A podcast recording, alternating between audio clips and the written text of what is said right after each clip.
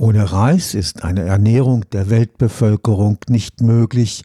Mehr noch als Weizen ist Reis das wichtigste Grundnahrungsmittel weltweit.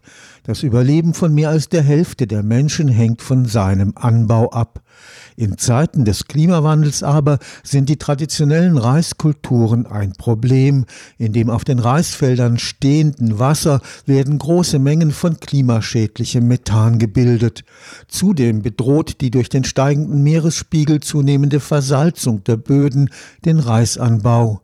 Am Josef Gottlieb Köhlreuter Institut für Pflanzenwissenschaften des Karlsruher Instituts für Technologie bemüht man sich deshalb in Kooperation mit dem International Rice Research Institute auf den Philippinen, den Reis fit zu machen für den Trockenanbau und widerstandsfähig gegen Stress durch Salz und Dürre. Wie kann Reis so angebaut werden, dass ich die Felder nicht mehr überfluten muss? Denn dieses Überfluten der Felder setzt Methan frei, ein ganz schlimmes Klimagas, noch schlimmer als CO2. Wenn es also gelingt, den Reis von dem Nassanbau, wie man ihn üblicherweise hat, umzustellen auf sogenanntes Direct Seeding, also praktisch direkte Aussaat, in einem normalen Feld, dann könnte man damit viel von dem Klimakiller Methan einsparen. Er lebt schon gerne im Sumpf ursprünglich. Aber es gibt natürlich schon Möglichkeiten, den so zu züchten, dass man ihn auch ohne Überflutung anbauen kann. Ein Problem ist jedoch, wenn man den ohne Überflutung anbaut, hat er große Probleme mit Konkurrenz, mit Unkräutern. Das ist der Hauptgrund, warum diese Überflutung gemacht wird, um die Unkräuter zu unterdrücken. Professor Peter Nick arbeitet am Josef Köhlreuter Institut für Pflanzenwissenschaften des KIT. Sein Interesse für die für die Welternährung so wichtige Reispflanze geht auf einen Forschungsaufenthalt in Japan vor 30 Jahren zurück.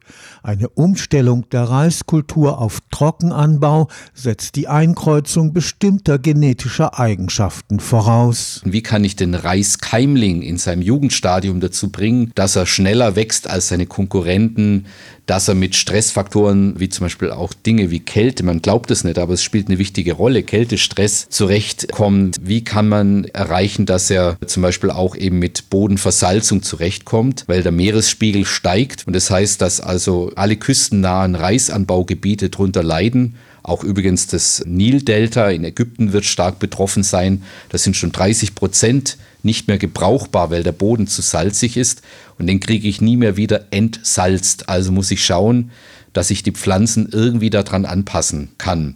Wie so oft in der Wissenschaft spielte der Zufall eine Rolle. Zufällig entdeckte Professor Nick in Japan eine Mutante der Reispflanze, die mit Stressfaktoren wie salzhaltigen Böden besser zurechtkam als der Kulturreis. Eine coole Mutante, die kein Stresshormon, nämlich Jasmonsäure, machen kann dass diese Mutante besser mit dem Salzstress zurechtkommt. Die Zufallsentdeckung half den Forschenden, die Rolle der Jasmonsäure als Signalstoff des pflanzlichen Immunsystems besser zu verstehen. Wir haben dann herausgefunden, dass das im Prinzip mit der Zeit zu tun hat. Also was gut ist, ist, wenn die Jasmonsäure kurz und schnell gebildet wird und dann aber wieder verschwindet. Das löst dann aus, dass sich die Pflanze an Salzstress versucht anzupassen. Sie hat da verschiedene Tricks, die sie anwenden kann. Wenn aber der Stress hochgeht und die ganze Zeit bestehen bleibt, dann ist das für die Pflanze ein Signal, es hat keinen Sinn mehr und dann opfert sie ihre Blätter. Also das ist nicht einfach nur ein reines Absterben, sondern das ist ein bewusstes Phänomen. Also die Pflanze opfert ihre Blätter, die Ressourcen werden mobilisiert, die werden in die Pflanze hineingebracht und zwar in das sogenannte Meristem, da wo neue Blätter entstehen können und das Meristem wird mit dieser Energie geschützt, um wenn die Salzstress-Episode vorüber ist, um dann neue Blätter austreiben zu können. Das ist also sozusagen eine Entscheidung, die die Pflanze trifft. Wie geht sie mit dem Stress um? Sie kann also messen, wie schlimm und wie lang andauernd ist der Stress und reagiert unterschiedlich. Für den Bauern ist es aber ein Problem, wenn der Reis sich entscheidet, jetzt quasi in den Überdauerungsmodus zu gehen. Es nutzt ihm ja nichts, wenn in vier Wochen dann irgendwie neue Blätter austreiben, wenn er nichts ernten kann, sondern er möchte natürlich Yield under Stress haben. Also er möchte einen Ertrag haben, trotz der Stressbedingungen. Er möchte also die Pflanze möglichst lange in dem Modus haben, dass die Pflanze versucht, sich mit dem Stress zu arrangieren und trotzdem noch Ertrag zu bringen. Selbst wenn der Ertrag weniger ist, aber sie soll Ertrag bringen. Das ist das, was man möchte. Und dazu muss ich mit dieser Entscheidungsfindung, da muss ich irgendwie interagieren. Ich muss das sozusagen so kanalisieren, dass das rauskommt, was wir Menschen brauchen können. So konnten die Gene identifiziert werden, die für eine im Sinne des Ertrags optimale Steuerung des Pflanzenstress verantwortlich sind. Welche Gene wichtig sind dafür, dass ein Stresssignal entsteht, aber hinterher auch schnell wieder vergeht, weil das ist das, was wir brauchen. Und diese Gene kennen wir jetzt. Und jetzt können wir zum Beispiel gemeinsam mit dem International Rice Research Institute in IRI auf den Philippinen, die haben so was ähnliches gemacht wie wir mit unserer Weinrebe. Also eine riesengroße Sammlung, noch größer als unsere Sammlung, ich glaube 4000 alte Sorten und Wildarten von Reis und die ganzen Genome auch noch.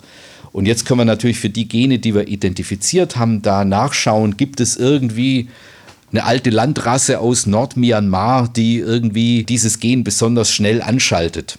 Und dann können wir die natürlich nehmen und dann einkreuzen. Das ist die Idee. Die Suche nach der Wildreissorte mit der gewünschten genetischen Ausstattung findet in enger Kooperation mit dem International Rice Research Institute IRI auf den Philippinen statt. Mein Mitarbeiter Michael Riemann, der meine Stressgruppe leitet, Pflanzenstressgruppe, der hat jetzt ein Netzwerk gegründet, German Rice Research Initiative, also das deutsche Reisforschungsnetzwerk. Wir haben nämlich festgestellt, dass es in Deutschland erstaunlich viele Leute gibt, die an Reis forschen inzwischen. Nur wussten die nicht voneinander. Und wir haben die jetzt alle an einen Tisch gebracht und wir wollen jetzt ein neues Projekt aus der Taufe heben, wo wir gemeinsam mit dem IRI eben Stressresilienz von Reis verbessern wollen und auch das in die Anwendung bringen wollen. Das IRI ist da natürlich sehr gut vernetzt und ein sehr wichtiger Partner und unser Zielgebiet ist Afrika, Westafrika. Denn dort wird sich die nächsten Jahre entscheiden, ob diese Gesellschaften dort es schaffen, auf ihre eigenen Beine zu kommen. Und dafür ist Nahrungsmittelsicherheit extrem wichtig. Und in Westafrika wird sehr viel Reis gegessen. Und der steht aber natürlich auch unter Druck aufgrund des Klimawandels. Und daran wollen wir jetzt arbeiten. Stefan Fuchs, Karlsruher Institut für Technologie.